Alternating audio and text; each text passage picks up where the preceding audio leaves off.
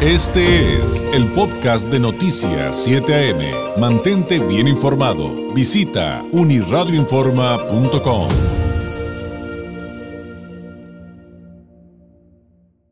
Le agradezco enormemente a la Secretaria Técnica de la Comisión Interinstitucional contra la Trata de Personas en el Estado, aquí en Baja California, Gabriela Navarro Peraza. Nos tome la llamada. Gabriela, qué gusto saludarla. Muy buenos días. Hola David, buenos días, qué gusto saludarte, un abrazo enorme. Gracias igualmente, pues sin soltar este tema, como hemos dicho aquí también es nuestro, es nuestro compromiso como medio de comunicación, eh, cuando hablamos de entender lo que sucede eh, con los derechos humanos y específicamente con el tema de la trata, de la trata de personas, tenemos que partir, Gaby, eh, creo, entre otras cosas, con el tema de entenderlo de educarnos, de saber de qué se trata y luego de la instalación de la Comisión Interinstitucional contra la Trata de Personas, eh, se han concentrado mucho en eso, ¿no? En la capacitación. Por favor, cuéntenos.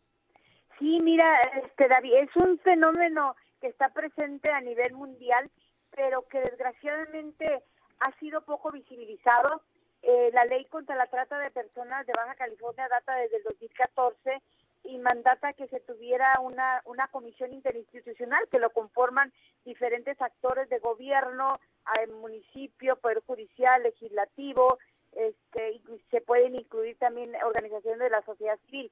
Sin embargo, pues desde el 2014 se instala hasta diciembre del 2015 esta comisión interinstitucional. También te mandata la ley que debe de tener un programa estatal que derive las acciones. ¿Qué vas a hacer para el combate a la trata? Bueno, se puso a consideración, se trabajó y el 4 de abril ya se aprobó por parte de la Comisión un programa estatal contra la trata.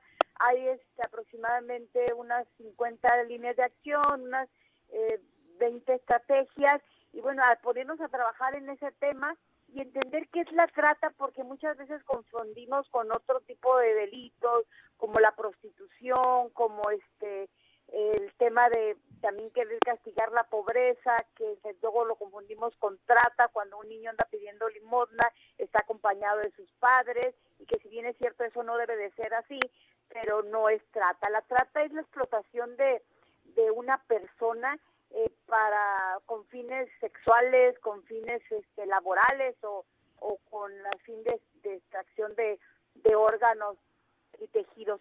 ¿Por qué nos hemos eh, dedicado en esta parte a capacitar eh, con los estudiantes, con, con los órganos de gobierno, con las organizaciones civiles, pues porque es necesario que contextualicemos que qué es la trata de personas, podamos detectarla y podamos en un momento dado eh, denunciar ante las autoridades. Y esto que nos lleva a entender eh, esto que ya explicó Gabriela, el trabajo forzado, la explotación también sexual, eh, es algo que usted bien decía, es de, de todo el mundo y de hecho de repente tenemos esta idea de que, por ejemplo, eso ya no existe en, eh, en, la Unión Europea, por ejemplo, pero no hay nada más erróneo, sigue presente en muchas variables. Sí, claro, de los 197 países en el mundo, en 190, en 193, en 167 se ha detectado trata. México, es, por su situación geográfica, es un país donde de donde salen, por donde transitan, por donde a donde llegan las víctimas de trata. Es un fenómeno que está presente y, y lo solemos confundir todavía que nada más son víctimas este, las mujeres blancas europeas, por eso hablamos de, trata de blancas, que así se le denominaba antes, o, todavía eh, tiempo atrás el tema de la venta de esclavos para explotarlos laboralmente, las personas de color. Sin embargo, cualquier persona puede ser víctima, aunque el 80% son mujeres y son niñas, pero está presente en todo el mundo. Aquí en México eh, la trata más visible es la, explotación sexual, luego le sigue la explotación eh, laboral, pero hay países, por ejemplo, en Medio Oriente, en África, donde el tema de también la trata de personas para extracción de órganos y tejidos está presente. Se habla de que en el mundo eh, por lo menos este, se está generando 40 mil millones de dólares anuales este fenómeno, por eso es que es tan invisibilizado, porque detrás de esto eh, pues hay bandas del crimen organizado. Solamente eh, supera las ganancias el tráfico de drogas y de armas. Por eso es que es un fenómeno que no se ha invisibilizado, este, pero es muy común la trata con fines de trabajo forzado o explotación sexual. Entonces es un problema mundial y pues nuestra situación geográfica hace que Baja California ocupe un tercer lugar a nivel a nivel mundial, a nivel perdón, a nivel de país en el tema de trata de personas. ¿Y eso tendría que ver con que somos una fronteriza, por ejemplo? Sí, claro, porque una de las condiciones de vulnerabilidad es ser este, migrantes o personas desplazadas que vienen huyendo de la violencia generalizada del país de donde vienen o de nuestro propio país. Entonces, en el trayecto suelen ser captados por el crimen organizado. Es una nueva modalidad el estar captando a las personas para explotarlas. Por eso es que genera tantas ganancias. Este, se habla entre 32 y 40 millones de dólares anuales y nuestra frontera pues somos un lugar receptor de personas migrantes, luego entonces esto lo coloca en una situación de, de mayor vulnerabilidad.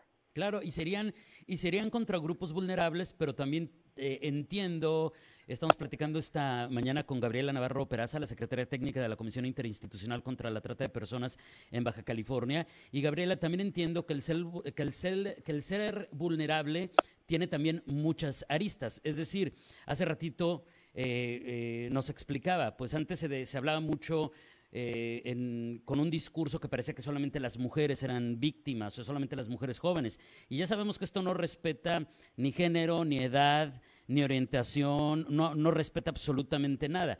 Pero el ser vulnerable como estos migrantes los coloca en una situación es, especial ante este tipo de crímenes, pero por otro lado, también esta vulnerabilidad en la que nos ponen, por ejemplo, ya en otro asunto eh, con características distintas, las redes sociales. Entonces, de repente ahí encontramos el mismo delito, la misma problemática, pero con nuevos paradigmas, ¿no?